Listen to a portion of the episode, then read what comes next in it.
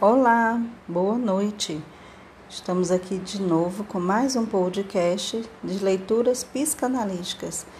Estamos lendo as obras completas de Freud, volume 10, pela Companhia das Letras. Agora vamos iniciar com o capítulo O Início do Tratamento de 1913. Ele vai falar sobre novas recomendações sobre a técnica da psicanálise 1. Começa a partir da página 164. Diz assim: Quem desejar aprender dos livros o nobre jogo do xadrez, logo descobrirá que somente as aberturas e os finais permitem uma descrição sistemática e exaustiva, enquanto a infinita variedade de movimentos após a abertura desafia uma tal descrição. Apenas um estudo diligente de partidas dos mestres pode preencher a lacuna na instrução. As regras que podemos oferecer para o exercício do tratamento psicanalítico estão sujeitas a limitações parecidas. Nas páginas que seguem, procurarei reunir para uso do analista praticante algumas dessas regras acerca do início do tratamento. Entre elas estão determinações que podem parecer triviais e que provavelmente são.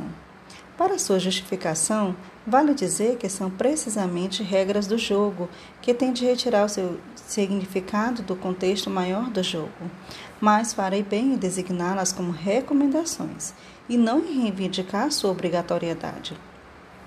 A extraordinária diversidade das constelações psíquicas envolvidas, a plasticidade de todos os processos anímicos e a riqueza de fatores determinantes resistem à mecanização da técnica e permite que um procedimento em geral correto permaneça eventualmente sem efeito e que um outro normalmente errado conduza a um objetivo.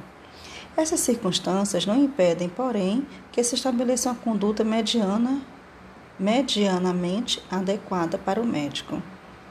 Dê as indicações mais importantes para a escolha dos doentes em outro lugar alguns anos atrás de modo que não as repetirei aqui nesse meio tempo. Nesse meio tempo, elas tiveram a aprovação de outros psicanalistas.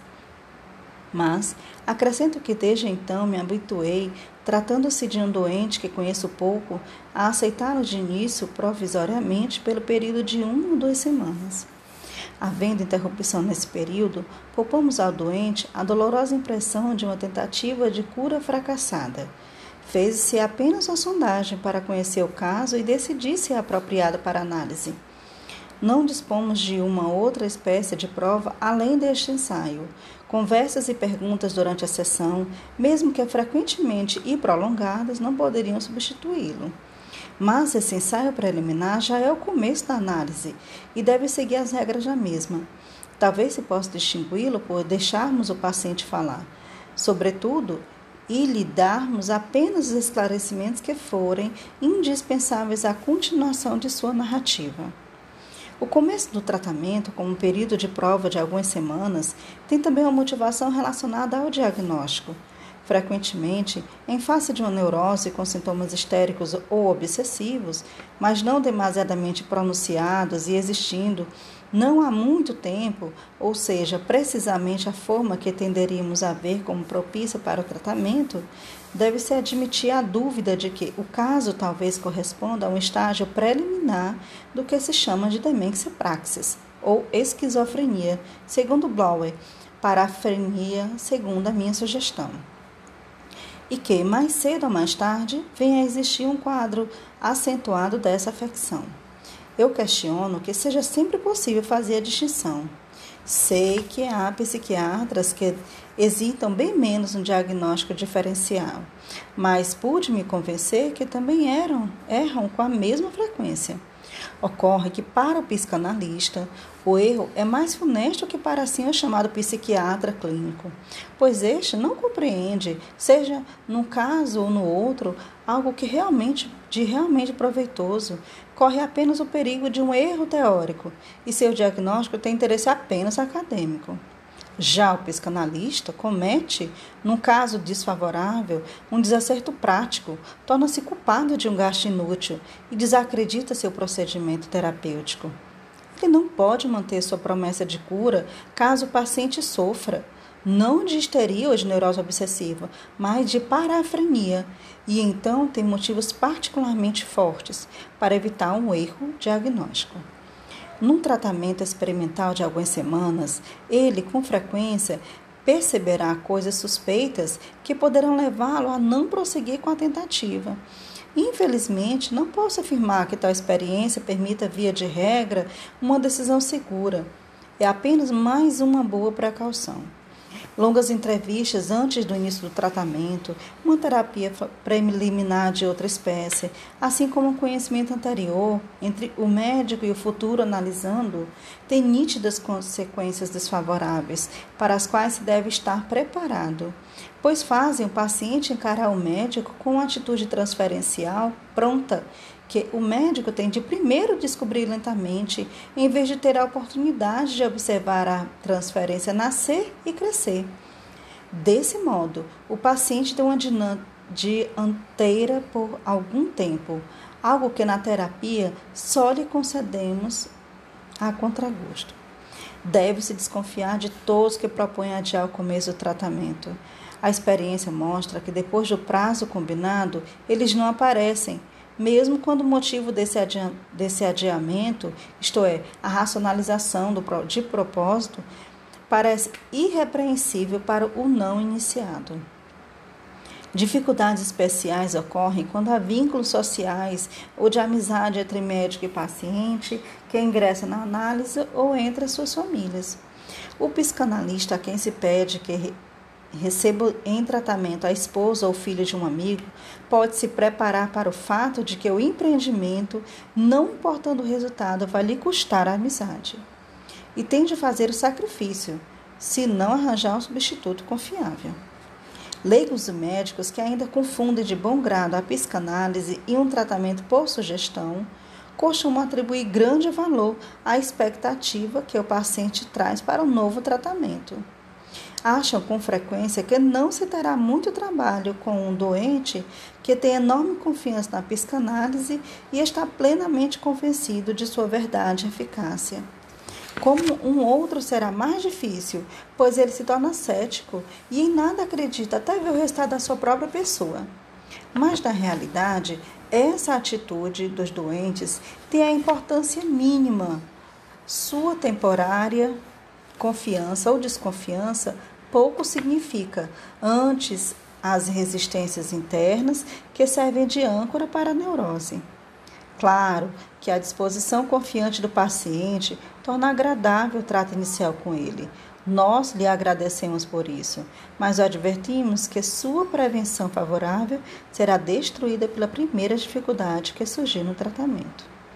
E ao cético diremos que a análise não requer confiança que ele pode ser crítico e desconfiado como quiser, que não levaremos a sua atitude à conta do seu julgamento, pois ele não se acha em condições de formar um juízo confiável nessas questões. Sua desconfiança é justamente o sintoma ao lado de seus outros sintomas, e não interferirá se ele apenas seguir conscientemente o que a regra do tratamento dele exigir. Quem estiver familiarizado com a natureza da neurose não se espantará de ouvir que, mesmo alguém habilitado a praticar a psicanálise, em outros pode comportar como qualquer mortal e será capaz de produzir as mais fortes resistências, tão logo se torne ele mesmo objeto da análise. Então, mais uma vez percebemos a dimensão psíquica profunda e nada vemos de surpreendente no fato de a neurose se enraizar em camadas psíquicas em que a formação analítica não penetrou. No tocante do tempo, sigo estritamente o princípio de contratar uma hora definida. Cada paciente percebe uma determinada hora do meu dia de trabalho. Ela é sua, ele é responsável por ela, mesmo quando não a utiliza. Essa determinação em que a nossa sociedade é vista como natural para um professor de língua ou de música pode parecer muito rígida ou indigna da profissão, no caso de um médico.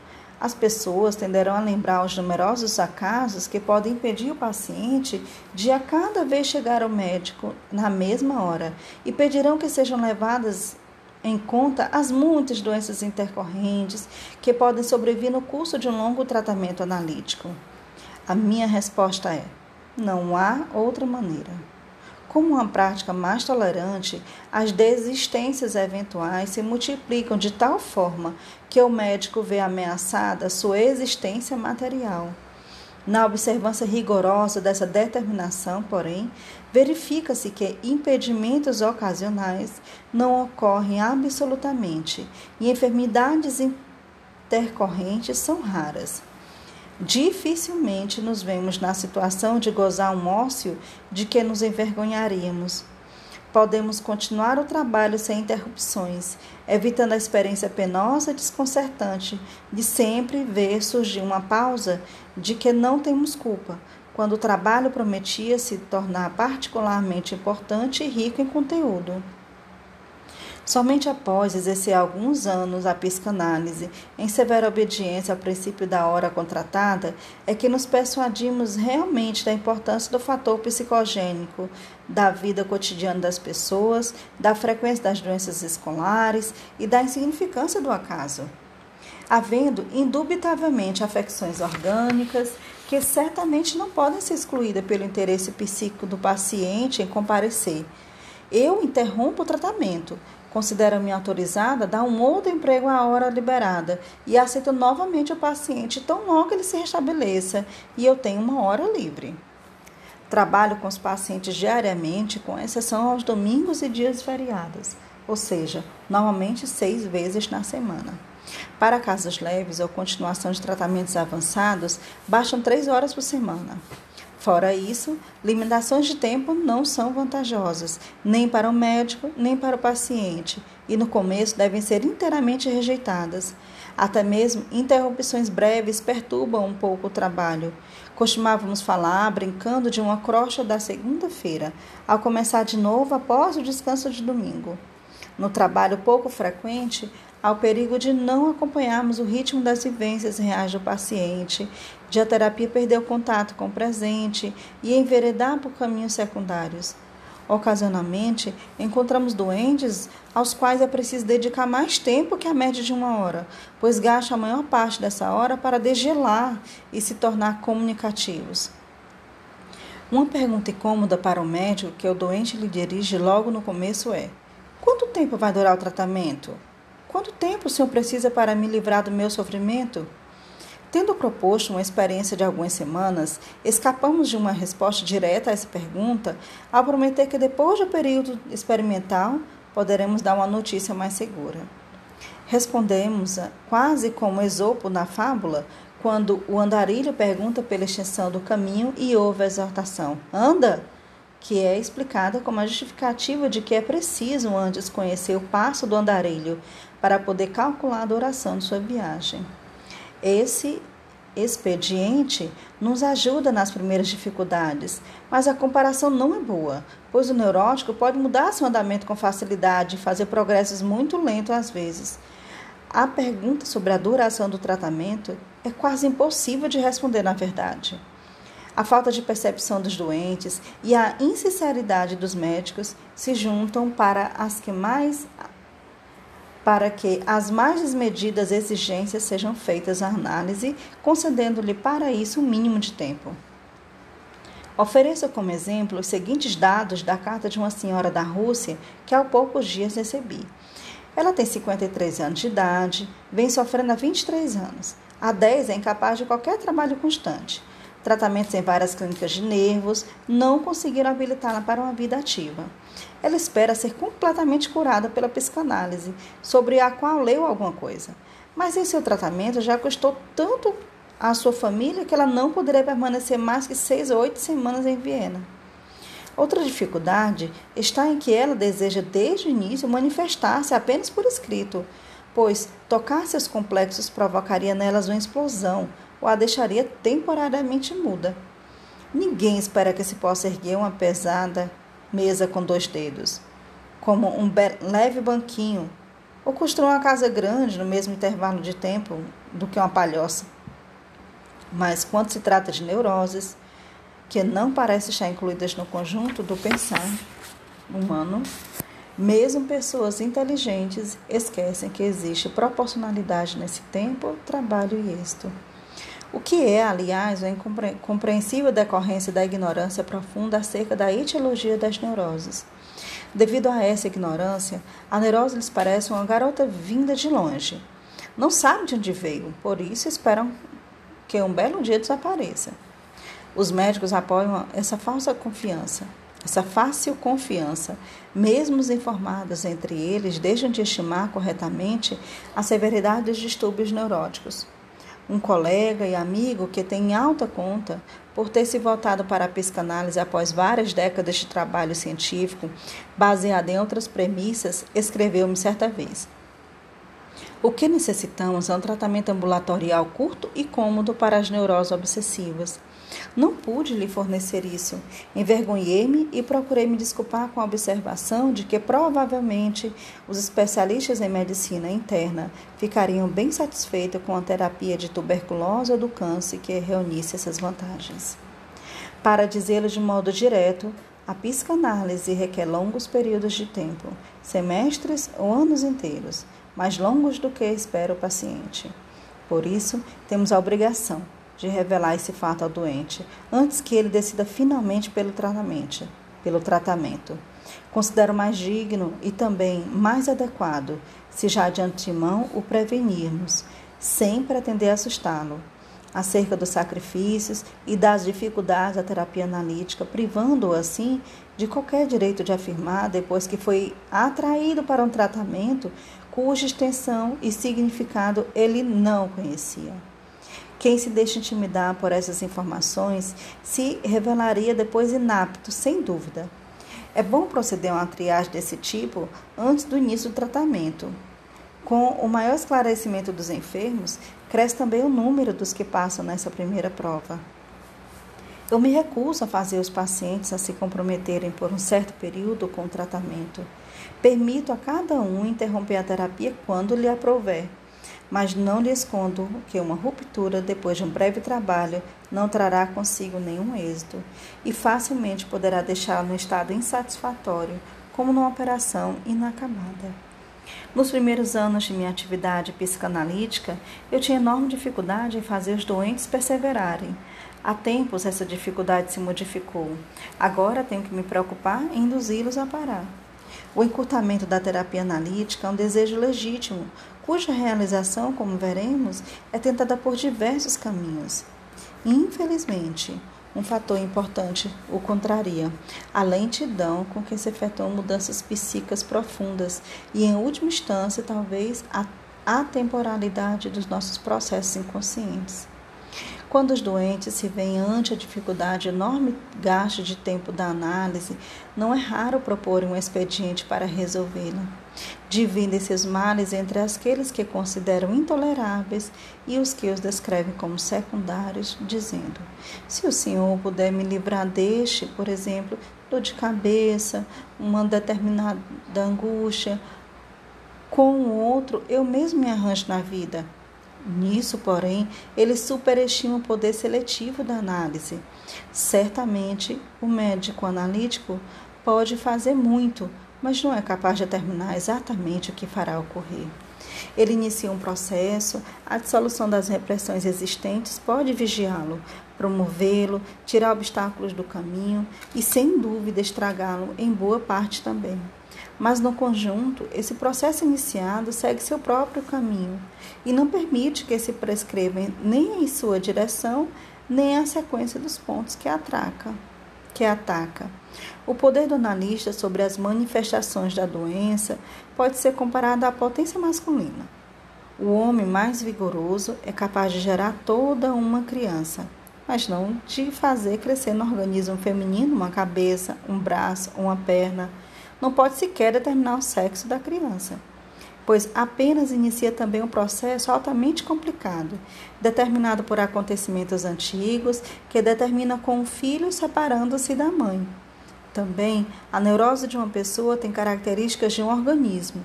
Suas manifestações parciais não são independentes uma da outra. Elas se condicionam, costumam apoiar-se mutuamente, Sofre-se apenas de uma neurose, não de várias que casualmente se encontram no indivíduo. O doente, ao qual livramos de um sintoma intolerável, conforme seu desejo, bem poderia descobrir que um sintoma que era ligeiro se exacerbou até ficar intolerável. Quem desejar separar o êxito, tanto quanto for possível, de suas condições sugestivas, isto é, transferenciais, fará bem renunciar ao que de influência seletiva sobre o resultado terapêutico que o médico talvez possua.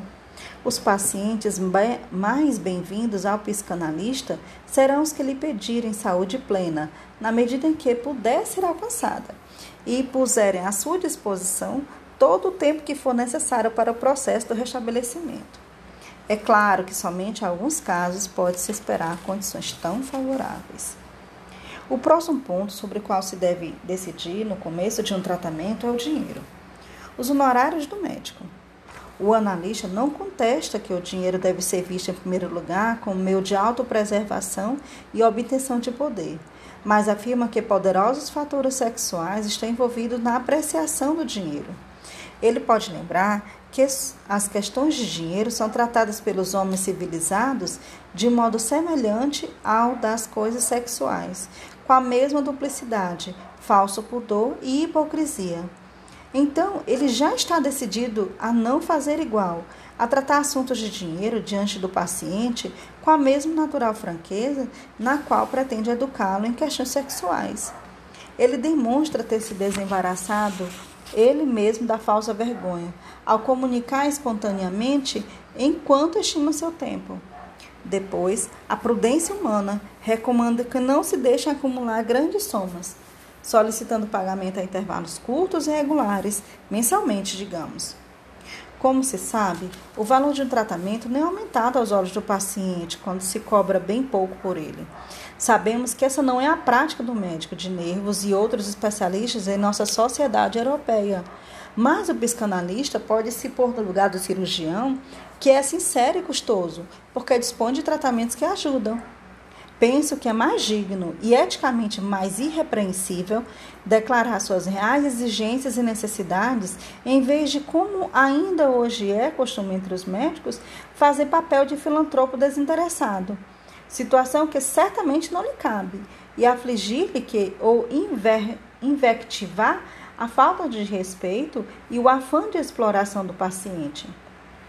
Em prol da sua reivindicação de pagamento, o analista alegará também que, embora trabalhe muito, jamais ganhará tanto como outros especialistas da medicina. Pelas mesmas razões, ele deve se recusar a tratar alguém sem honorários e não deve fazer exceção para os colegas ou seus parentes. Essa última exigência parece ir de encontro à camaradagem médica, mas tenha-se em vista que um tratamento gratuito significa bem mais para o para um psicanalista que para qualquer outro, ou seja, a subtração por parte considerável do tempo de que dispõe para ganhar a vida, uma oitava, uma sétima parte, talvez durante muitos meses. Um tratamento gratuito simultâneo lhe roubaria já um quarto ou um terço de sua capacidade de ganho, o que seria equivalente ao efeito de um grave acidente traumático. Pergunta-se então se a vantagem para o paciente compensa de algum modo o sacrifício do médico. Creio poder arriscar um, um, juízo a esse respeito, pois durante os 10 anos dediquei uma hora por dia, ocasionalmente duas, a tratamentos gratuitos, porque queria trabalhar com a menor resistência possível, a fim de me orientar no estudo da neurose. Mas não encontrei nisso as vantagens que procurava. O tratamento gratuito aumentava bastante algumas resistências do neurótico. Nas mulheres jovens, por exemplo, a tentação que está contida na relação da transferência. Nos homens jovens, a revolta contra o dever da gratidão. Nos homens jovens, a revolta contra o dever da gratidão, que provém do complexo paterno e se inclui entre os mais sérios obstáculos à ajuda médica. A ausência do efeito regulador proporcionado pelo pagamento ao médico se faz sentir bastante penosamente. Toda a relação se afasta do mundo real. Retira-se ao paciente o bom motivo para se empenhar pelo fim do tratamento. podemos nos situar bem longe da condenação ascética do dinheiro e, no entanto, lamentar que a terapia analítica, por razões externas e internas, seja quase inacessível para os pobres. Quanto a isso, não há muito a fazer. Talvez haja verdades na afirmação frequente de que sucumbe com a menor facilidade à neurose aquele a quem as necessidades da vida fazem trabalhar duramente. Indiscutível é, sem dúvida, uma outra experiência, a de que um homem pobre, se produzir uma neurose, dificilmente se livra dela. Muitos são muitos bons os serviços que ela lhe presta na luta da autoafirmação. Ganho secundário trazido pela doença é muito importante para ele. A comiseração que as pessoas recusaram a sua necessidade material, ele agora reivindica em nome da neurose e pode se liberar da exigência de combater sua pobreza mediante o trabalho. Quem ataca a neurose de um pobre com os meios da psicoterapia, via de regra, faz a comprovação de que o caso pede uma terapia prática inteiramente diversa, do tipo que, segundo a nossa tradição local, era utilizado pelo imperador José II. É claro que ocasionalmente encontramos pessoas valiosas que não têm culpa de seu desamparo, nas quais o tratamento gratuito não esbarra nesses obstáculos e obtém resultados felizes.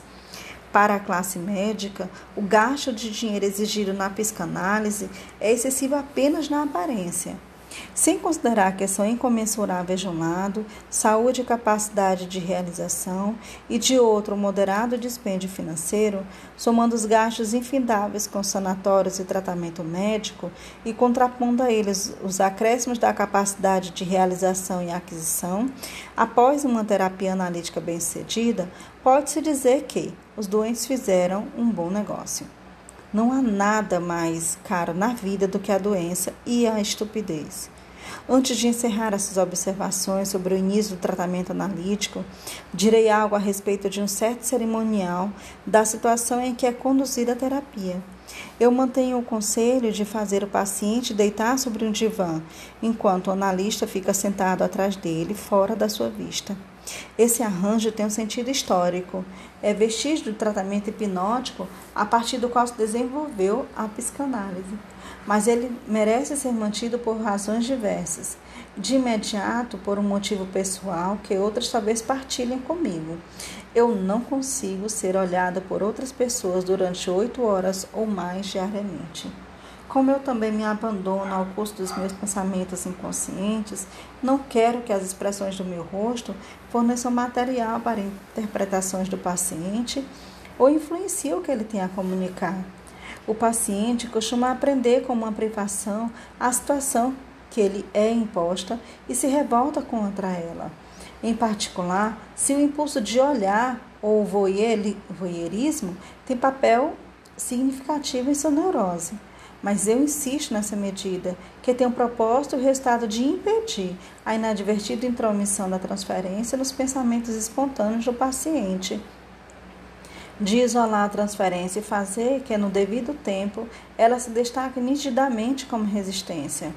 Sei que muitos analistas atuam de outro modo, mas não sei se nesta divergência há sobretudo ânsia de agir de outro modo ou alguma outra vantagem que encontraram nisso. Uma vez acertadas as condições de terapia, surge a questão em que o ponto com que o material se deve com, começar o tratamento. Todo, tudo considerado é indiferente o assunto com que se inicia o tratamento, seja a história da vida do paciente, a história de sua doença, as recordações da infância, mas de toda maneira deve-se permitir que o paciente fale, deixando à sua escolha o ponto de partida. Então lhe dizemos: eu dizer algo, preciso saber muito sobre você. Por favor, me conte o que sabe de você. A única exceção diz respeito à regra fundamental da técnica psicanalítica que o paciente deve observar. Já no início, ele é informado acerca dela. Ainda uma coisa antes de você começar. Há um ponto em que o seu relato deve ser diferente de uma conversa normal.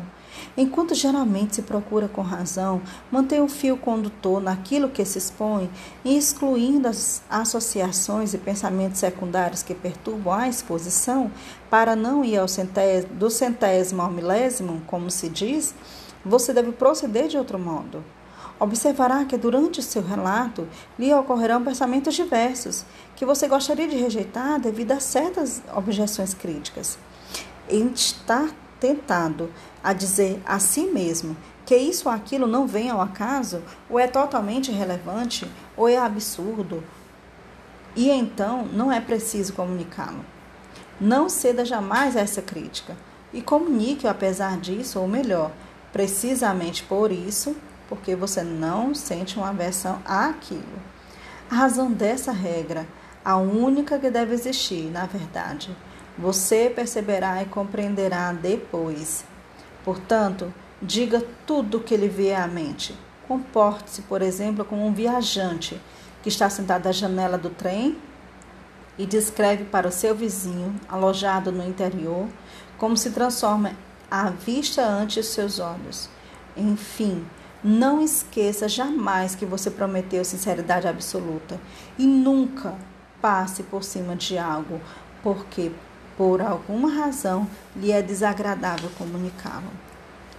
Pacientes que calculam ter adoecido num determinado momento costumam abordar o que ocasionou a doença. Outros que não desconhecem os laços entre a sua neurose e sua infância frequentemente começam pela exposição de toda a história de sua vida. Não se deve esperar um relato sistemático de maneira alguma, nem fazer nada para provocá-lo. Cada pedacinho da história terá de ser contado novamente depois, e somente com essas repetições aparecerão os complementos que fornecem os laços relevantes desconhecidos do paciente. Existem pacientes que, desde as primeiras sessões, preparam cuidadosamente o que vão relatar, supostamente para assegurar a melhor utilização do tempo do tratamento. O que assim se disfarça de zelo é resistência. Deve-se desaconselhar essa preparação, que é realizada apenas para proteger-se da emergência de pensamentos indesejados. Por mais que o doente creia sinceramente na sua louvação intenção, louvável intenção, a resistência participará desse modo de preparação intencional, obtendo que o material mais precioso escape à comunicação. Logo se perceberá que o paciente inventa outros meios de subtrair ao tratamento o que é exigido. Ele pode, digamos, discutir diariamente a terapia com um amigo íntimo e abrigar nessa conversa todos os pensamentos que lhes viriam na presença do médico. O tratamento possui, então, um vazamento por onde escorre justamente o melhor. Será então oportuno recomendar ao paciente que trate sua análise como um assunto dele e de seu médico e que não informe outras pessoas a respeito dela, pois mais próximos, mais curiosos que sejam. Em estágios posteriores da terapia, normalmente o paciente não fica sujeito a tentações desse tipo. Não me oponho aos pacientes que querem manter seu tratamento em segredo, muitas vezes porque guardaram sua neurose em segredo. Naturalmente, é secundária a consideração de que, devido a essa reserva, os contemporâneos ignoram alguns dos mais belos casos de cura. Sem dúvida, a decisão de manter sigilo já revela um traço da história secreta do paciente. Quando exortamos os pacientes no começo do tratamento a informar o menor número possível de pessoas, em algumas medidas os protegemos de muitas influências ortiz que tentarão afastá-lo da análise, da análise. Tais influências poderão ser ino, tais influências poderão ser nocivas no início do tratamento. Mais tarde, serão indiferentes em geral, ou mesmo úteis para trazer à luz as resistências que desejam se ocultar. Se durante a análise o paciente necessitar temporariamente de uma outra terapia clínica ou especializada, é bem mais apropriado recorrer a um colega não psicanalista do que prestar essa outra assistência. Tratamentos combinados para padecimentos neuróticos de forte apoio orgânico são geralmente impraticáveis. Os pacientes retiram seu interesse da análise tão logo lhes é mostrado um outro caminho que leve à cura. O melhor é adiar o tratamento orgânico até a conclusão do psiquismo, dando a procedência ao primeiro, que ele não teria sucesso na maioria dos casos. Voltemos à questão do início do tratamento. Volta e meia, surgem pacientes que começam a terapia assegurando que nada lhes ocorre que pudessem relatar, embora tenham diante de si intocada toda a história de sua vida e de sua doença.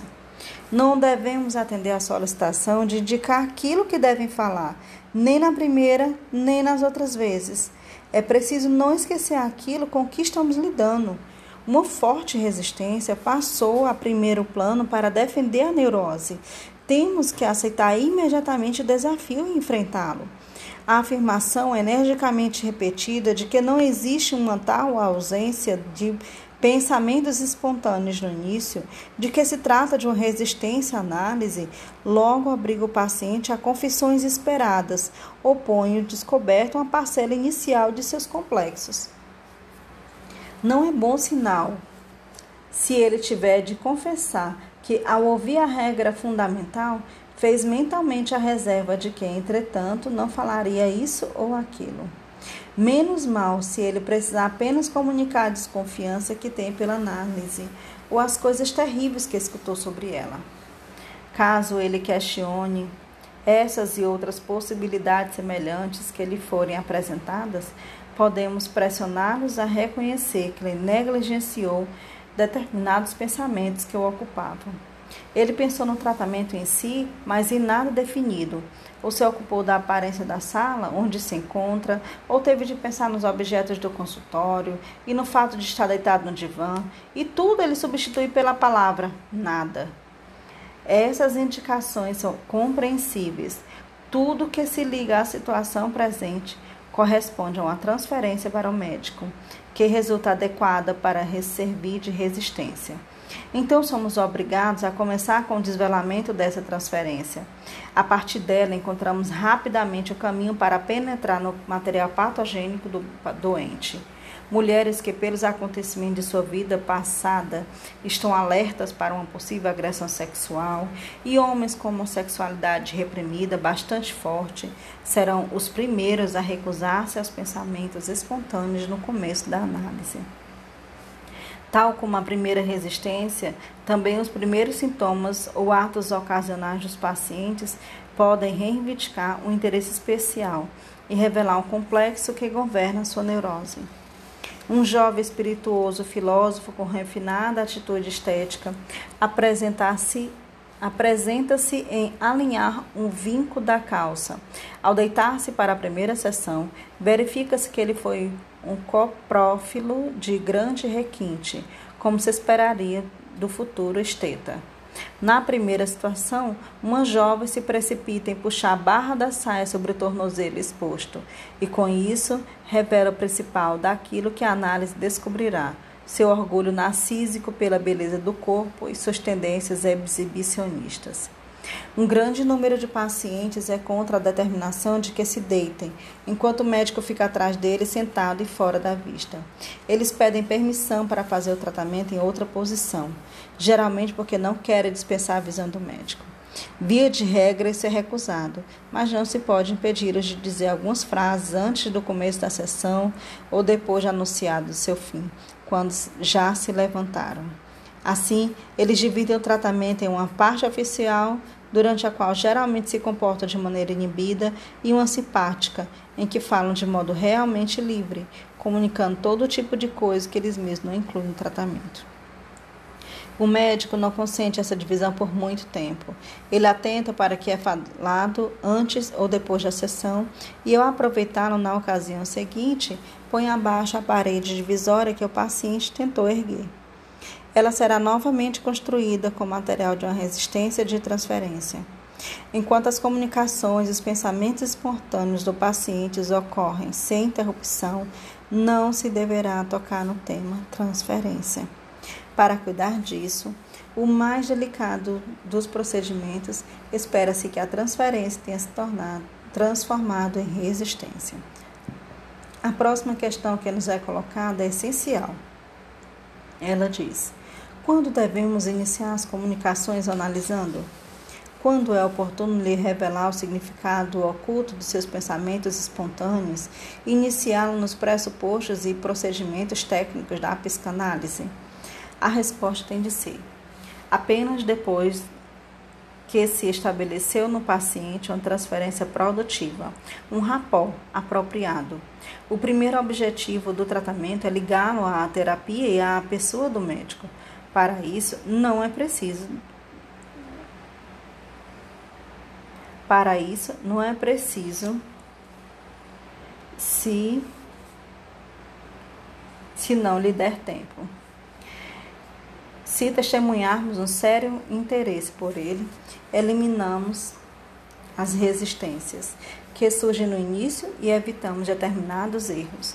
O paciente estabelece uma tal ligação por si mesmo e associa o médico a uma das imagos daquelas pessoas de que estava acostumada a receber amor.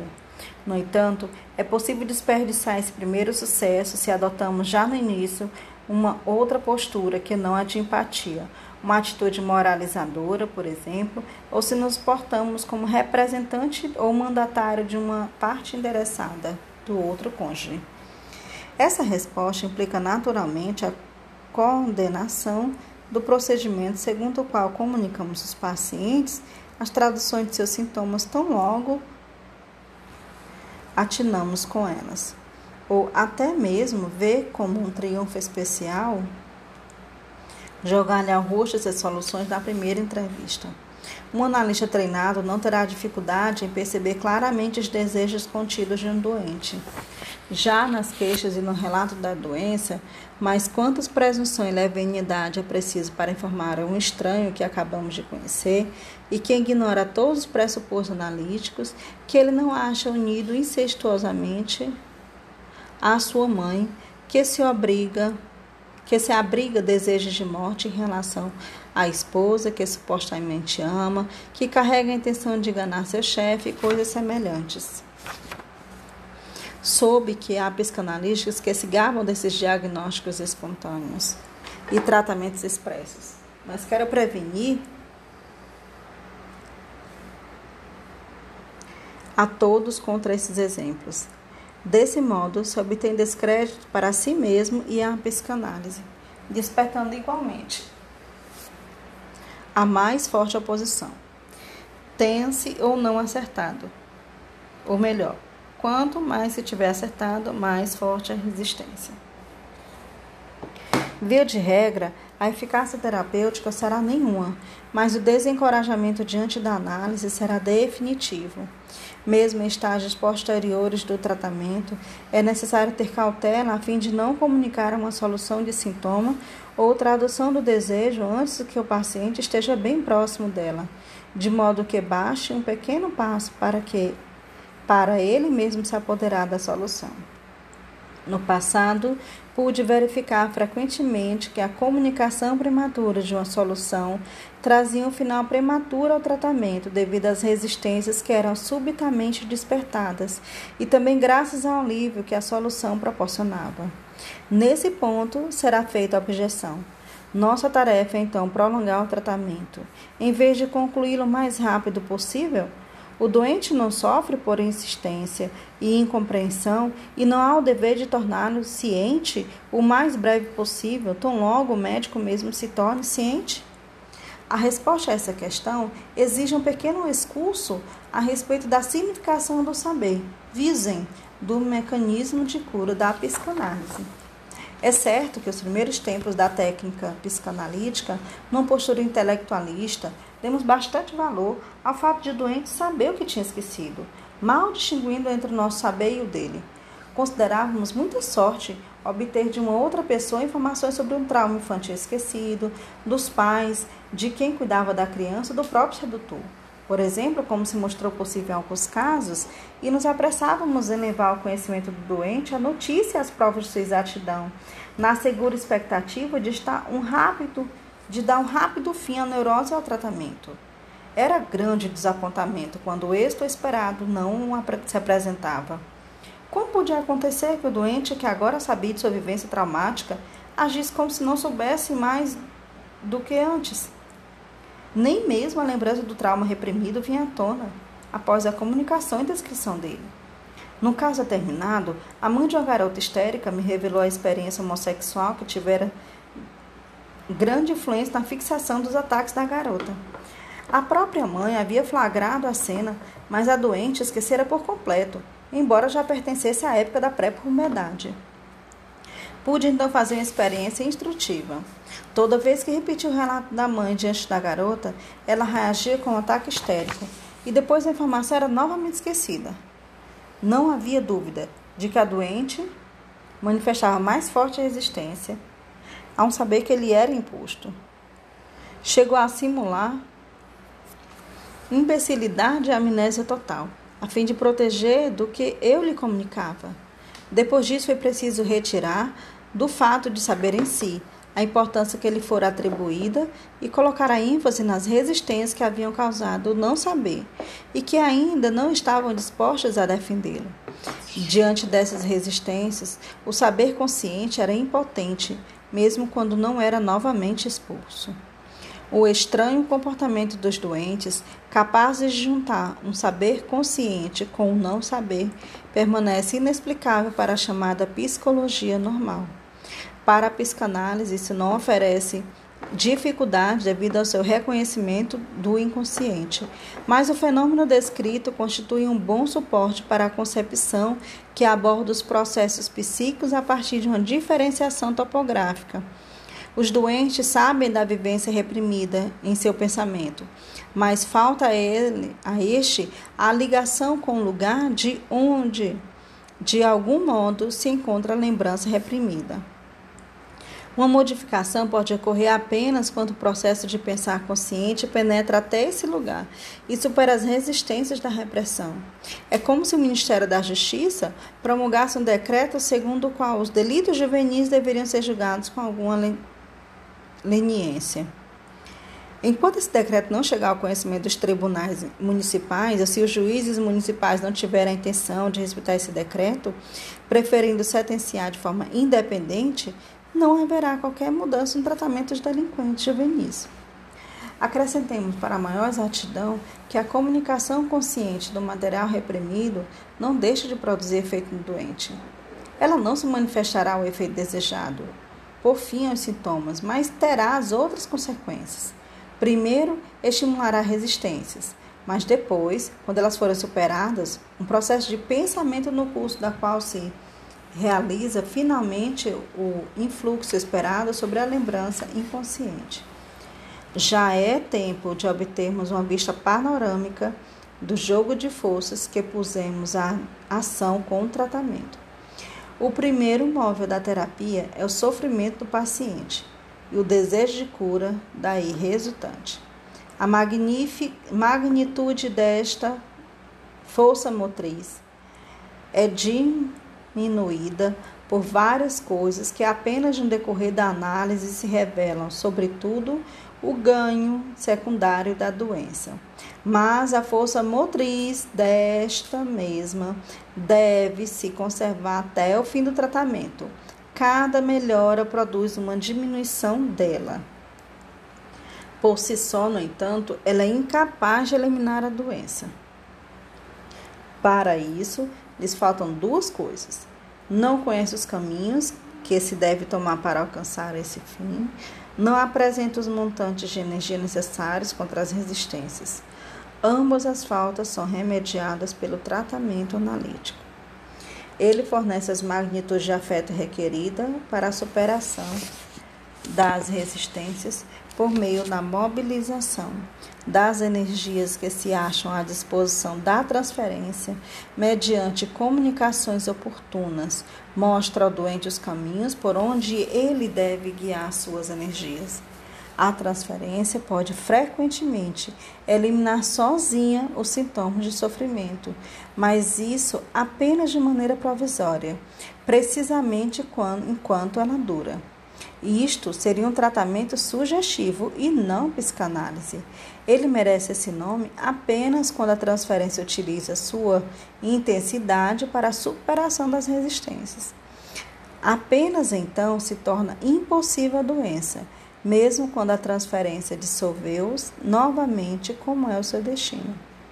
No decorrer do tratamento de outro fator favorável é despertado o interesse e a compreensão intelectual do doente, mas ele quase não conta. Em relação às outras forças em luta, seu valor é continuamente ameaçado devido à turbação do julgamento que procede das resistências de forma que restam a transferência e a instrução pela comunicação, como as novas fontes de força, de força que o doente deve ao analista. No entanto, ele se serve da instrução apenas na medida em que é levado a isso pela transferência.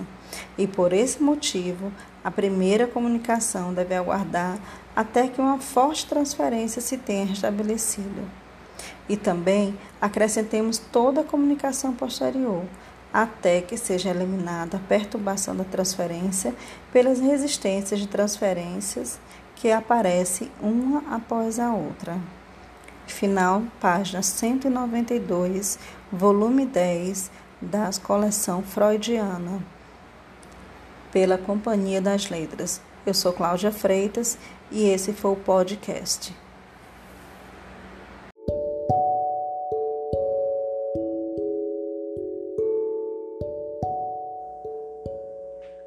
Estamos de volta com mais um podcast dos livros As Obras Psicanalíticas.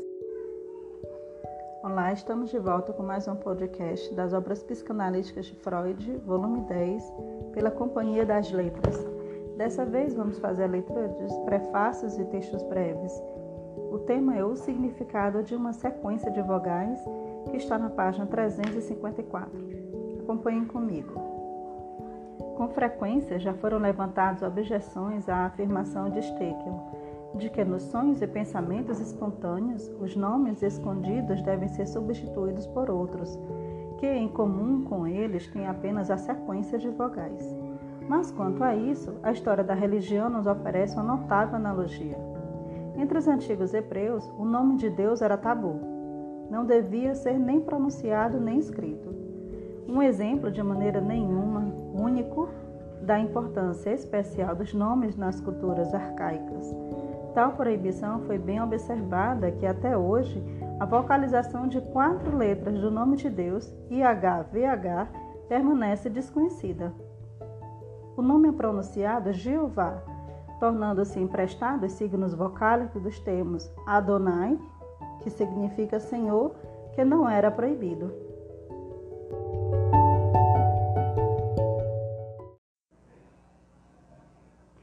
Olá, boa noite. Olá. Estamos de volta com mais uma leitura psicanalítica de Freud, volume 10 da Companhia das Letras. Dessa feita, estamos lendo os prefácios e textos breves. Agora a sequência vem o texto A grande, grande é a Diana dos Efésios. Ele está na página 355 do volume. Acompanhem comigo. A antiga cidade grega de Éfeso, na Ásia Menor, cujas ruínas foram objeto recentemente de notória pesquisa da antropologia austríaca, era sobretudo famosa na antiguidade pelo grandioso templo dedicado a Ártemis, Diana. Emigrantes jônicos apoderaram-se, talvez no século VIII, da cidade havia muito habitada por povos asiáticos Nela encontraram o culto de uma antiga divindade materna, possivelmente denominada Opus, Opus, e a identificaram como Ártemis, divindade de sua terra. Conforme evidência das escavações ao longo dos séculos, foram erguidos vários templos em honra da divindade daquele local. Nessa série de templos, o quarto foi destruído pelo demente Herostrato, no incêndio por ele provocado no ano 356 na noite em que nasceu Alexandre o Grande. Foi depois reconstruído, mais esplêndido do que nunca. Com a sua provisão, profusão de sacerdotes, magos, peregrinos, com suas lojas em que eram oferecidos amuletos, souvenirs e esvotos, a cidade comercial de Éfeso podia ser comparada à moderna Lourdes. Por volta do ano 54 da nossa era, o apóstolo Paulo chegou a Éfeso para uma permanência de vários anos pregou, fez milagres e conquistou muitos seguidores no povo. Perseguido e acusado pelos judeus, separou-se deles e fundou a comunidade cristã independente. A difusão de sua doutrina começou a prejudicar o ofício dos ourives, que fabricavam para os fiéis e romeiros que vinham de toda parte as lembranças do local sagrado, as pequenas reproduções de Ártemis e seu templo. Paulo era um judeu muito severo para deixar que a antiga divindade substituísse com outro nome, ao lado da sua, para rebatizá-la como haviam feito os invasores jônicos com a deusa Oups. Os piedosos artesãos e artistas da cidade começaram a temer por sua deusa e seu ofício. Revoltaram-se e, gritando repetidamente, Grande é a Diana dos Efésios! Afluíram pela rua principal arcadiana até o teatro, onde o seu líder, Demétrio, fez um discurso incendiário contra os judeus e contra Paulo. A custo, as autoridades conseguiram apaziguar a multidão, garantindo que a majestade da grande deusa era intocável estava acima de qualquer ataque. A igreja que Paulo fundou em Éfeso não lhe permaneceu fiel por muito tempo. Caiu sob a influência de um homem chamado João, personalidade que levantou sérios problemas para a crítica. Talvez fosse o autor do Apocalipse que abunda as invectivas, invectivas contra o apóstolo Paulo. A tradição identifica como o apóstolo João, a quem se atribui o quarto evangelho. Segundo esse evangelho, Jesus gritou para o seu discípulo predileto, indicando Maria: Eis a tua mãe. E dali em diante, João a levou consigo. Assim, se João foi para Éfeso, também Maria foi para lá. Portanto, em Éfeso foi erguida, junto à igreja do apóstolo, a primeira basílica em honra à nova divindade materna dos cristãos, cuja existência foi testemunhada já no século IV. A cidade tinha novamente sua grande deusa, a não ser o nome, pouco havia mudado. Também os ourives tiveram novamente trabalho, fazendo reproduções do templo e da divindade para os novos peregrinos. Apenas a função de Ártemis, que exprimia no atributo corofos, que cria ou alimenta garotos, passou para um santo Artemidoro, protetor das mulheres que dão à luz. Depois houve a conquista da cidade pelo Islã e, por fim, seu declínio e abandono em virtude do assoreamento do rio. Mas a grande deusa do Éfeso não desistiu. Ainda em nossa época apareceu como Santa Virgem a uma piedosa garota alemã, Catarina Emerikin, em Dumen. Descreveu-lhe sua viagem para Éfeso, os objetos da casa onde lá viveu e morreu, o formato de sua cama, etc. A casa e a cama foram realmente encontrados como a Virgem os descrevera e voltaram a ser destinação de romarias dos fiéis. A história segundo F. Sartiaux, de Paris, 1911.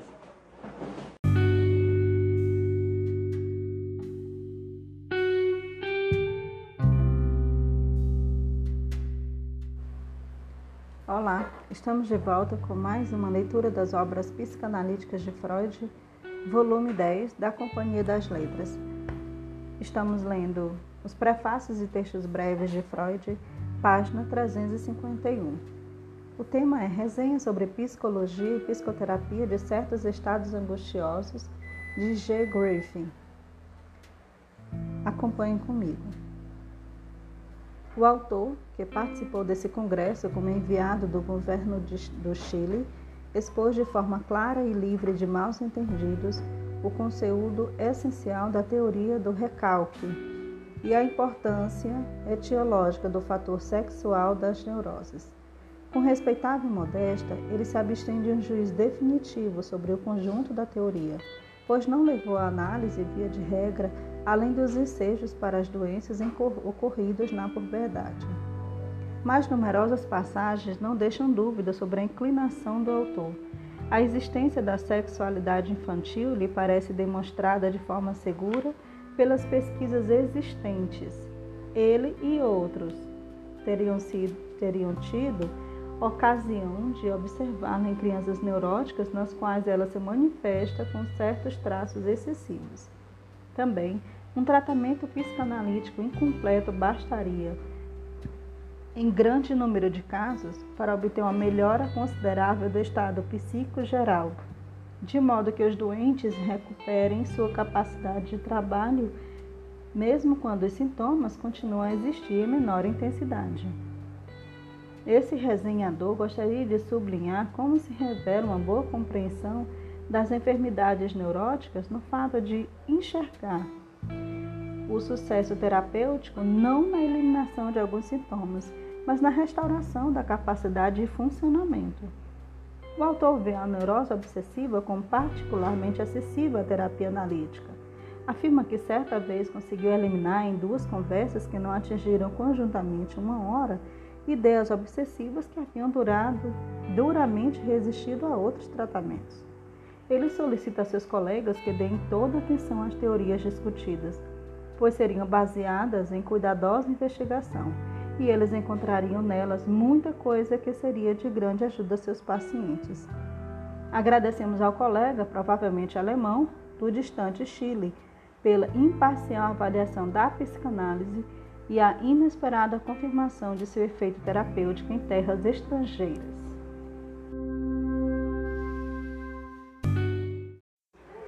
Olá, estamos de volta com mais uma leitura de Freud, Obras Completas, volume 10, volume 10 da Companhia das Letras.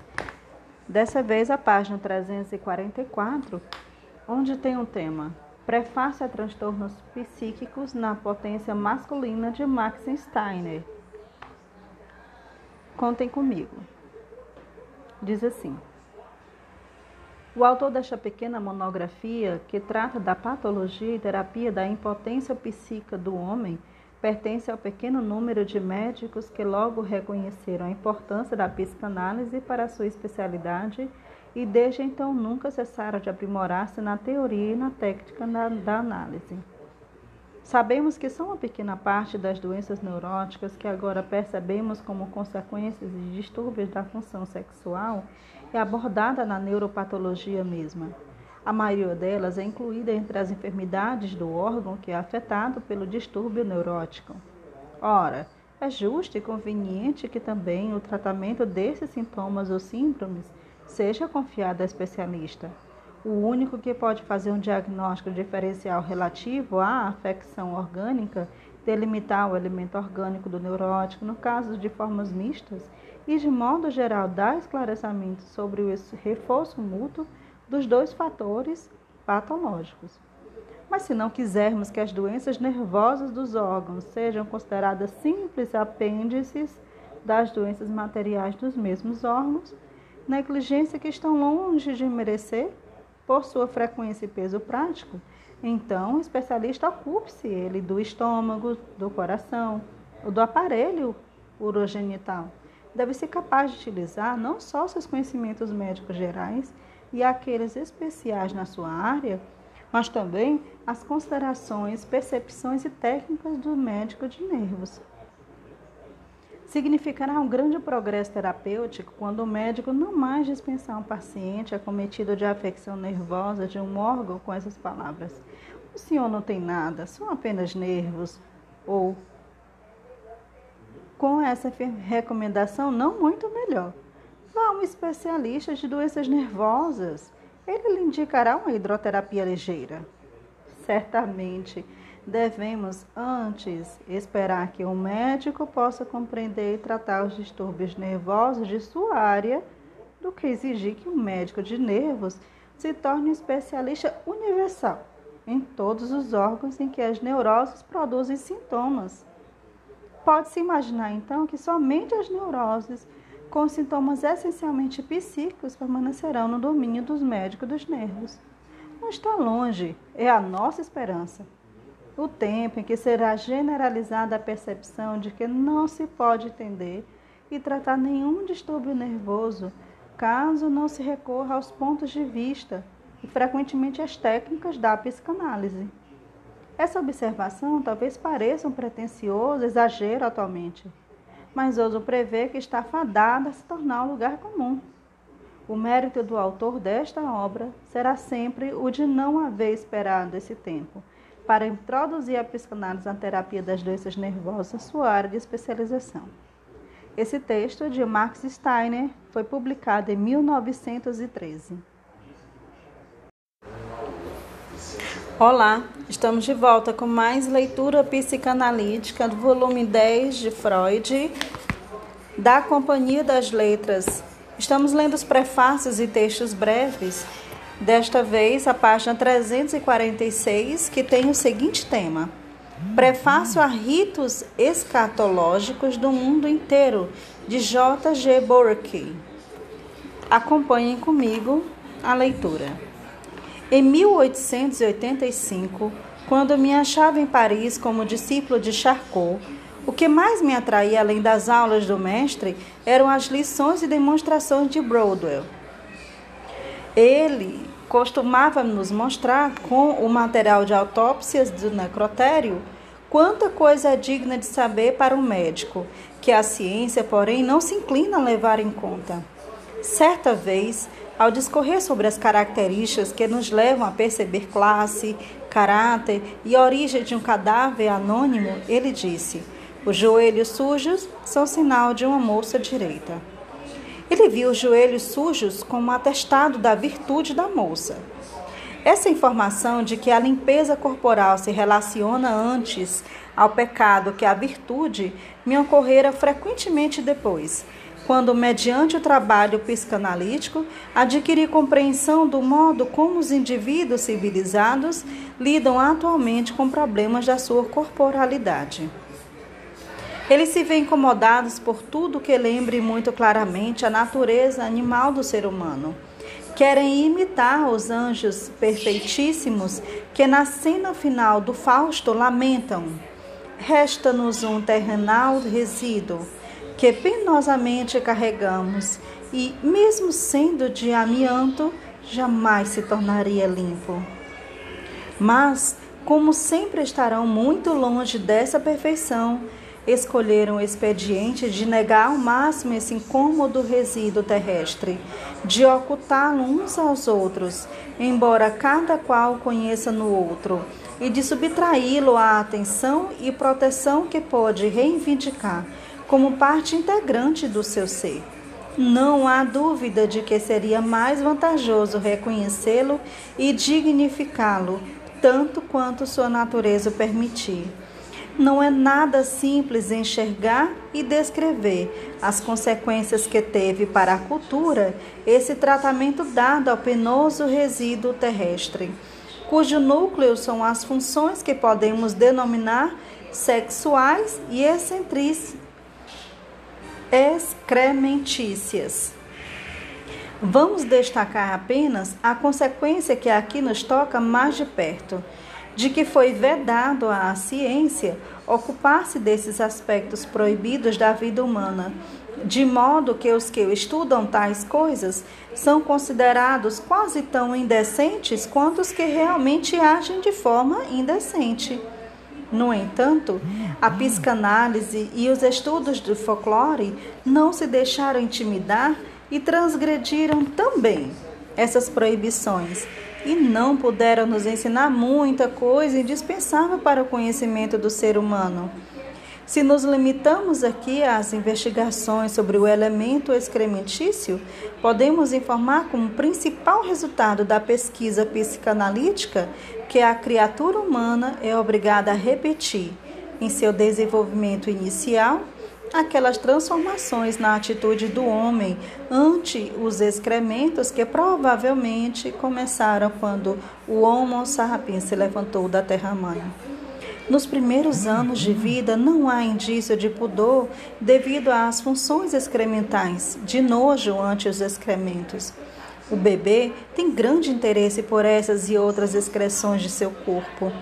Gosta de ocupar-se delas e se extrai variado de prazer dessa ocupação. Quando partes do seu corpo e produtos de seu organismo, os excrementos partilham do alto apreço, que denominamos narcísico, que a criança dedica a tudo referente à sua pessoa. Ela tem, digamos, orgulho de suas fezes e as utiliza para sua autoafirmação diante dos adultos. Sob a influência da sua da educação, os instintos e as inclinações coprofílicas da criança sucumbem pouco a pouco à repressão ou recalque Ela aprende a manter os secretos, a envergonhar-se deles e a sentir nojo ante os objetos deles. A rigor, porém, o nojo nunca vai ao ponto de dizer respeito às próprias fezes. Limita-se a condenar esses produtos quando são de outros. O interesse que até então ligava-se aos excrementos passa para outros objetos, por exemplo, das fezes para o dinheiro, que só tardiamente se torna significativo para a criança. Importantes contributos na formação do caráter se desenvolvem ou se reforçam a partir da repressão ou recalque das tendências coprofílicas. A psicanálise também diz que o interesse da criança pelas fezes não se distingue inicialmente dos interesses sexuais. A separação entre os dois surge apenas mais tarde e permanece incompleta. A afinidade original, apresentada pela anatomia humana, ainda transparece em muitos pontos no adulto normal. Afinal, não devemos esquecer que tais desenvolvimentos, como quaisquer outros, não podem produzir um resultado imaculado. Um que na antiga predileção é conservado, uma parte das tendências coprofílicas atua também na vida posterior, manifestando-se nas neuroses, perversões, hábitos e más maneiras dos adultos. Os estudos de folclore encetaram caminhos de pesquisa bem diferentes, mas chegaram ao mesmo resultado que o trabalho psicanalítico eles mostram como é incompleta a repressão das tendências coprofílicas em épocas e povos diversos.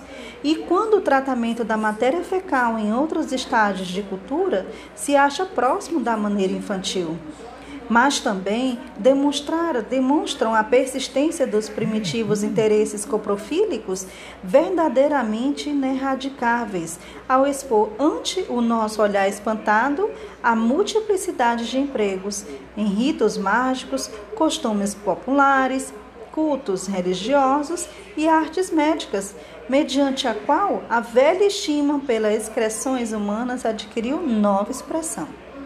Também, a relação dessa esfera com a vida sexual parece ter se conservado plenamente. Está claro que tal promoção de nossos conhecimentos não representa perigo algum para a nossa moralidade. A maior parte do que sabemos sobre o papel dos excrementos na vida humana se acha reunido na obra de Scarlett Ritos e Nações de J. G. Burke torná-la acessível aos leitores alemães, portanto, é um empreendimento não só usado, mas metódico.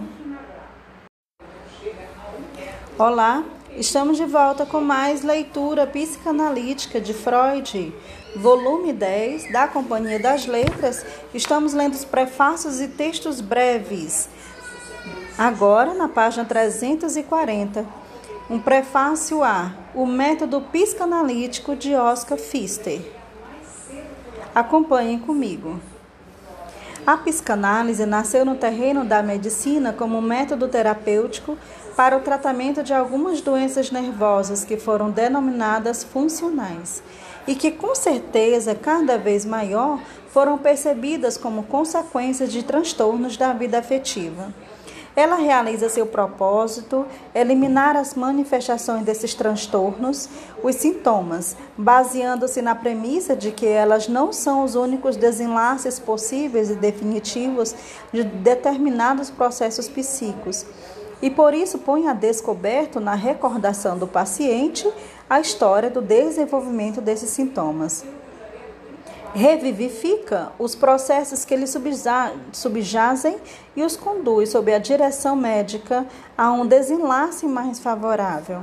A psicanálise colocou-se os mesmos objetivos terapêuticos que o tratamento hipnótico introduzido por Liebol e Berheim, que após uma longa e difícil luta conseguiram um lugar na técnica dos especialistas em nervos mas ela se aprofunda bem mais na estrutura do mecanismo psíquico e busca obter influências duradouras e mudanças firmes nos seus objetos. Em sua época, o tratamento por sugestão hipnótica logo ultrapassou o campo da utilização médica e colocou-se a serviço da educação de jovens. A acreditarmos nos relatos, ele se mostrou eficaz na eliminação de defeitos infantis, hábitos corporais inconvenientes e traços de caráter que resistem aos demais tratamentos. Na época, ninguém se admirou ou se ofendeu com essa ampliação de seu emprego, que, no entanto, somente através da pesquisa psicanalítica se faz inteiramente compreensível pois agora sabemos que muitas vezes os sintomas patológicos não são outra coisa senão formações substitutivas para inclinações ruins, isto é, imprestáveis, e que as condições para esses sintomas são instituídas na infância e na juventude. No período em que o, ser humano é objeto da educação, quer as doenças se manifestem ainda na juventude, ou apenas numa época posterior de vida. Educação e terapia se acham numa relação que podemos delinear. A educação cuida para que certas disposições e tendências da criança não produzam nada que seja nocivo para o indivíduo e a sociedade. A terapia entra em ação quando essas disposições já resultaram em indesejáveis sintomas patológicos o outro desenlace possível de que as inclinações imprestáveis não levem às formações substitutivas dos sintomas, mas a diretas perversões do caráter, é quase inacessível à terapia e geralmente se furta a influência do educador. A educação é uma profilaxia que deve evitar ambos os desenlaces, o da neurose e o da perversão. A psicoterapia procura desfazer o mais frágil dos dois e constituir uma espécie de pós-educação. Em vista disso, impõe-se naturalmente a pergunta: deve-se utilizar a psicanálise para os fins de educação como sugestão hipnótica foi usada em seu tempo? As vantagens seriam óbvias. Por um lado, o educador se acha preparado para perceber, graças ao seu conhecimento das predisposições humanas gerais da infância, que as inclinações infantis que ameaçam ter um desenlace indesejável e se a psicanálise influenciar as direções do desenvolvimento, ele pode usá-la antes que apareçam sinais de um desenvolvimento desfavorável. Logo, pode agir profilaticamente com a ajuda da psicanálise numa criança ainda sadia. Por outro lado, pode notar os primeiros sinais de um desenvolvimento rumo à neurose ou à perversão e resguardar a criança do prosseguimento desse rumo, num tempo em que ela, por várias razões, nunca é levada a sério. Só podemos achar que uma tal atividade psicanalítica por parte do educador e do pastor, seu equivalente nos países protestantes, seria inestimável e poderia com frequência tornar supérflua a atividade do médico. Cabe perguntar apenas se o exercício da psicanálise não pressupõe um treino médico, que o educador e o pastor necessariamente não têm ou se outros fatores não contrariam a intenção de pôr a técnica psicanalítica em outras mãos que não as dos médicos. Confesso que não as vejo tais obstáculos. O exercício da psicanálise requer muito mais preparação psicológica e livre discernimento humano do que a instrução médica. A maioria dos médicos não se acha equipada para o exercício da psicanálise e fracassou inteiramente ao avaliar esse método terapêutico. O educador e o pastor são obrigados, pelas exigências de suas profissões, a ter os mesmos cuidados, considerações e discrições que o médico está habituado a manter. E o fato de normalmente lidarem com jovens talvez os torne mais aptos a compreender sua vida psíquica. Em ambos os casos, porém, a garantia de uma aplicação inofensiva dos métodos analíticos só pode ser dada pela personalidade daquele que analisa. Ao aproximar-se do terreno da normalidade psíquica, o educador será obrigado a familiarizar-se com os conhecimentos psiquiátricos mais indispensáveis e também a consultar o médico quando a avaliação do distúrbio e seu prognóstico parecerem duvidosos. Numa série de casos, somente a colaboração entre o educador e o médico poderá conduzir ao êxito. No único ponto, a responsabilidade do educador talvez exceda a do médico. Via de regra, este lida com formações psíquicas já cristalizadas e encontra na individualidade já estabelecida um enfermo, um limite para sua intervenção, mas também uma garantia da independência dele. O educador, porém, trabalha com material plástico, sensível a toda impressão, e deve impor-se a obrigação de não formar a jovem psique de acordo com seus ideais próprios, mas sim conforme as predisposições e possibilidades inerentes ao objeto. Desejamos que o emprego da psicanálise na educação cumpra as esperanças que educadores e médicos nela colocam justificadamente. Um livro como o de Fichte, que procura levar a análise ao conhecimento dos educadores, terá então reconhecimento das gerações vindouras. Lembrando que Oscar Fichte era amigo íntimo de, de Sigmund Freud. Esse foi um texto foi produzido em 1913. Olá, estamos de volta com mais leituras psicanalíticas de Sigmund Freud, Obras Completas, volume 10. Eu sou Cláudia Freitas, faço a leitura pela Companhia das Letras. Agora vamos ler o pós-escritos do caso Schereber, na página 104. Acompanhem comigo. Tratando do caso clínico do juiz presidente Schereber, Ofereci deliberadamente o mínimo de interpretação e confio que todo leitor instruído na psicanálise apreenda mais do material transmitido do que é dito expressamente, e que não lhe seja difícil juntar mais estreitamente os fios e chegar a conclusões que eu apenas insinuo. Um caso feliz que me dirigiu a atenção de outros autores do mesmo volume para a biografia de Chereb permite imaginar também o quanto se pode ainda extrair do teor simbólico das fantasias e ideias delirantes desse inteligente paranoico.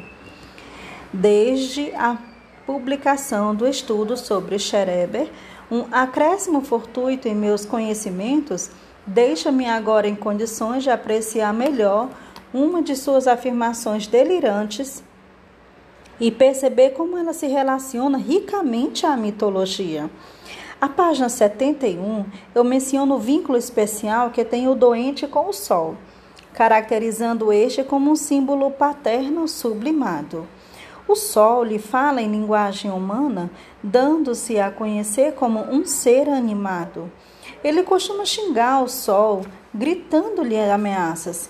Assegura também de que os seus raios empalidecem quando fala em voz alta na sua direção.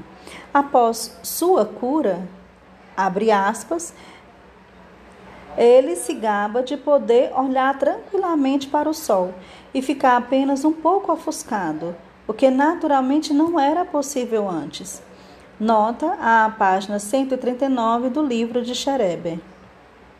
É a essa delirante privilégio poder olhar o sol sem ofuscar a vista que se relaciona o interesse mitológico.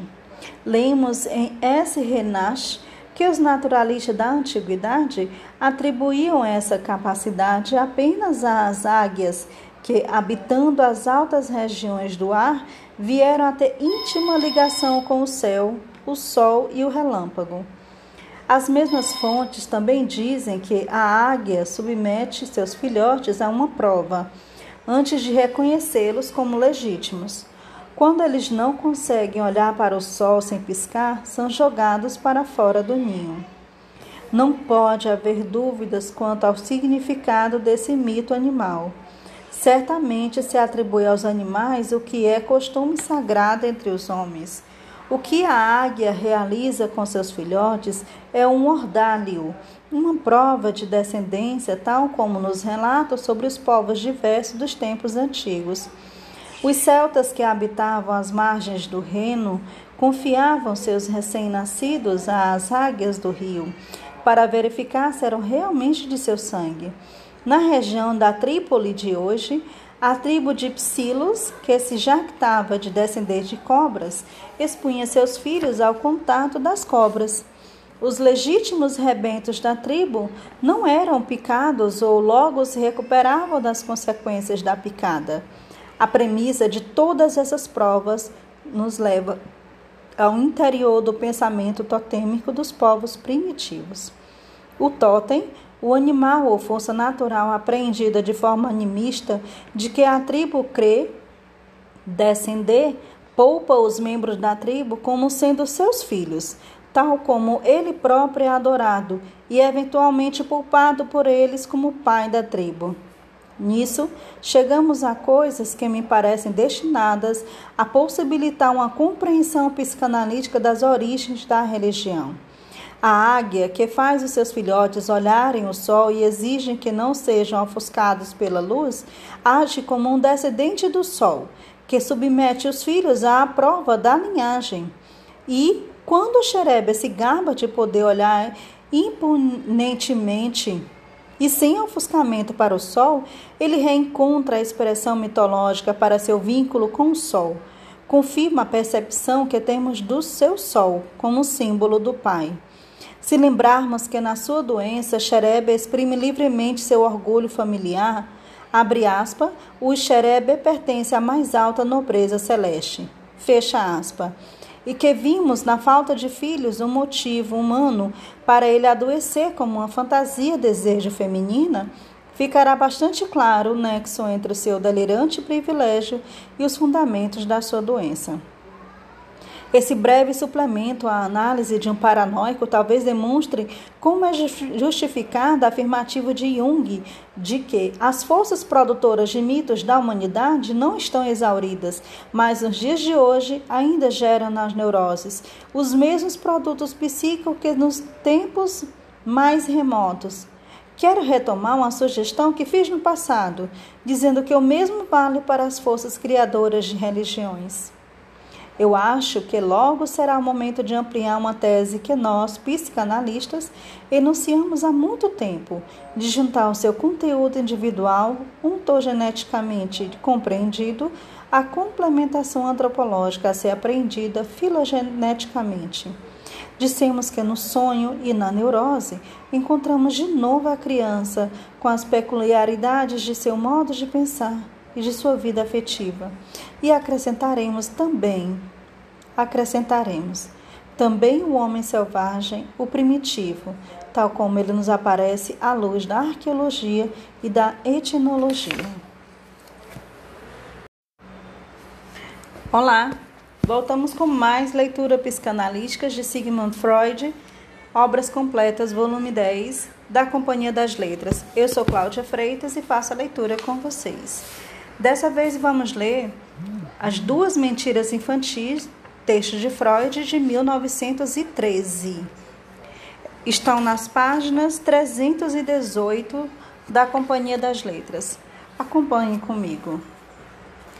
Podemos compreender que crianças mintam quando, ao fazê-lo, imitam as mentiras dos adultos mas certo número de mentiras de crianças bem educadas tem significação especial e devem fazer refletir o que os educam em vez de irritá-lo. Essas mentiras ocorrem por influência de motivos amorosos intensos e têm graves consequências quando provocam mal entendido entre a criança e a pessoa que ama. Primeiro ponto. Uma garota de 7 anos de idade, no segundo ano escolar, pediu algum dinheiro ao pai, a fim de comprar tintas para pintar ovas de Páscoa. O pai se recusou a dar-lhe dinheiro, argumentando que não tinha. Pouco depois, ela lhe solicitara dinheiro para colaborar na aquisição de uma coroa para o funeral da princesa reinante que vem de falecer. Cada criança da escola deve contribuir com 50 peffins, é um centavo alemão. O pai lhe dá 10 marcos. Ela faz sua contribuição e deixa nove marcos na escrivaninha do pai, tendo usado os restantes 50 fens na compra das tintas que esconde no seu armário de brinquedos. Durante a refeição, o pai pergunta desconfiado o que ela fez com os 50 fens que faltavam, mas não comprou as tintas com eles. Se não comprou as tintas com eles, ela nega mas seu irmão, de dois, an dois anos mais velho e com quem ela pretendia pintar os ovos, a denuncia. Encontram as tintas no seu armário. O pai, irado, entrega a culpada à mãe para que a castigue, o que é feito energicamente. Depois, a própria mãe se comove ao notar o quanto a menina se desespera. Ela lhe faz carinhos após a surra, leva para um passeio a fim de consolá-la. Mas os efeitos dessa experiência, que a paciente mesma designa como uma virada em sua infância, mostram-se irrevogáveis. Até então, ela era uma criança travessa e confiante. Torna-se tímida e hesitante. Na época de seu noivado, tem acessos de fúria para si mesma incompreensíveis, quando a mãe procura mobília e enxoval. O dinheiro é seu, pensa. Ninguém mais pode fazer compras com ele. Há pouco tempo casada, tem vergonha de solicitar que o marido pague suas despesas pessoais e distingue de maneira supérflua entre o seu dinheiro e o dele. Durante o tratamento, sucede às vezes que as remessas do marido atrasem, de sorte que ela fica sem meios numa cidade que não é sua. Depois, que certa vez me contou isso, fiz-lhe prometer que me tomaria emprestado uma pequena soma de que necessitasse caso se repetisse a situação. Ela promete isso, mas na dificuldade financeira seguinte não mantém a promessa, preferindo empenhar suas joias. Explica que não pode tomar dinheiro de mim. A apropriação dos 50 fênix na infância tinha um significado que o pai não podia imaginar. Algum tempo antes de frequentar a escola, ela havia protagonizado uma cena singular com o dinheiro. Uma vizinha amiga a enviara uma loja com uma pequena soma para comprar algo, juntamente com seu filho ainda menor que ela. Após a compra, ela ia trazendo troco por ser a mais velha, mas ao se deparar com a criança da vizinha na rua, jogou o dinheiro ao chão. Ao análise desse ato, para ela mesma inexplicável, ocorreu-lhe Judas, que jogou fora as moedas de prata que recebera pela traição ao Senhor. Ela afirma estar certa de que aprendeu a história da paixão antes da idade escolar. Mas como podia identificar-se com Judas? Aos três anos e meio, ela tinha uma babá, a quem era muito apegada. Essa babá estabeleceu relações eróticas com o médico, cujo consultório visitava juntamente com a menina. Ao que parece, a menina testemunhou diferentes situações sexuais. Não é certo que o médico tenha dado dinheiro à moça, mas sem dúvida a moça dava pequenas moedas à criança para garantir seu silêncio, com as quais ela fazia compras, provavelmente guloseimas, na volta para casa. É também possível que o próprio médico desse dinheiro à menina em vez de vez em quando. Apesar disso, ela traiu a babá à mãe por ciúmes. Brincou de forma tão ostensiva com os tostões recebidos que a mãe lhe perguntou a origem daquele dinheiro. Babá foi despedida. Tomar dinheiro de alguém teve então para ela muito cedo o significado de entrega corporal, de relação amorosa. Receber dinheiro do pai tinha o valor de uma declaração de amor. A fantasia de o pai ser amado era tão sedutora que, com o auxílio dela, o desejo infantil das tintas para os ovos de Páscoa sobrepôs-se facilmente à proibição. Mas ela não podia confessar que se apropriara do dinheiro. Tinha de negar, porque o motivo do ato, para ela mesma inconsciente, não era confessável. O castigo do pai foi, portanto, uma rejeição da ternura que lhe era oferecida, um repúdio e destruiu seu ânimo. No tratamento, irrompeu um severo estado depressivo, cuja resolução levou à lembrança que vinha lhe comunicar, quando certa vez me viu obrigada a copiar o repúdio, solicitando-lhe que não me trouxesse mais flores. Para um psicanalista, é desnecessário enfatizar que nessa pequena vivência da garota encontramos um desses casos tão frequentes de persistência do erotismo anal da criança na infância, na vida amorosa adulta. Também o desejo de colorir os ovos deriva da mesma fonte. Segundo caso, uma mulher agora seriamente enferma devido a uma frustração na vida foi outrora uma garota bastante capaz, sincera, boa e virtuosa. E mais tarde, uma terna esposa. Mas antes, nos primeiros anos de vida, for uma criança teimosa e insatisfeita, enquanto passava rapidamente para uma bondade e escrupulosidade excessiva, houve acontecimentos ainda na escola primária que, na época da enfermidade, a levariam a fazer-se graves recriminações, julgando-os prova de uma radical abjeção. Conforme sua lembrança naquele tempo, ela se jactava e mentia com frequência. Uma vez, a caminho da escola, uma colega lhe disse orgulhosamente: Onde no... Ontem no almoço tivemos sorvete. Ao que ela respondeu: Ora, lá em casa temos sorvete todo dia. Na verdade, ela não entendeu o que significava ter sorvete na refeição. Conhecia gelo apenas em blocos, tal como é transportado, mas imaginou que aquilo fosse algo distinto e não queria ficar atrás da coleguinha. Quando eu tinha 10 anos de idade, o professor de desenho passou-lhe a tarefa de traçar um círculo, apenas com lápis. Ela usou um compasso, produziu facilmente o círculo perfeito e mostrou à sua vizinha triunfante. Veio o professor, ouviu o gabolice, notou as marcas do compasso no círculo, pediu explicações à menina. Ela negou terminantemente que eu tivesse usado, não fez caso da evidência e fechou-se num obstinado silêncio. O professor teve uma conversa a respeito disso com o pai. A conduta normalmente exemplar da menina fez com que não se tomassem medidas quanto a esse fato. As duas mentiras foram motivadas pelo mesmo complexo.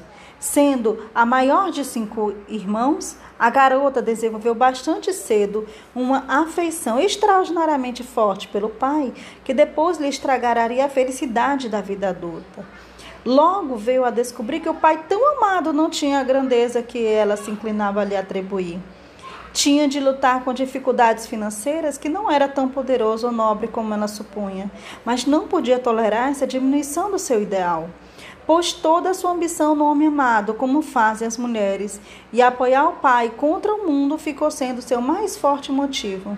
Então se jactava ante os colegas para não ter que diminuir o pai. Quando mais tarde aprendeu a traduzir sorvete no almoço por glacê ou gelo, estava aberto o caminho para que a repreensão por essa reminiscência levasse a um medo de pedaços e estilhaços de vidro. O pai era um excelente desenhista e muitas vezes havia despertado encanto e admiração nos filhos com mostra de seu talento. Identificando-se com o pai, ela desenhou na escola aquele círculo que pôde fazer apenas de modo fraudulento. É como se quisesse gabar-se. Vejam o que meu pai consegue fazer. A consciência de culpa ligada à excessiva inclinação pelo pai achou expressão na tentativa de fraude. Uma confissão era impossível pelo mesmo motivo que na observação anterior teria sido a confissão do oculto amor incestuoso. Não devemos dar pouco valor a tais episódios da vida infantil. Seria um grave erro prognosticar a partir dessas faltas nas, de crianças o desenvolvimento de um caráter imoral. Mas elas estão relacionadas aos mais fortes motivos da alma infantil e anunciam predisposições para vicissitudes posteriores ou futuras neuroses.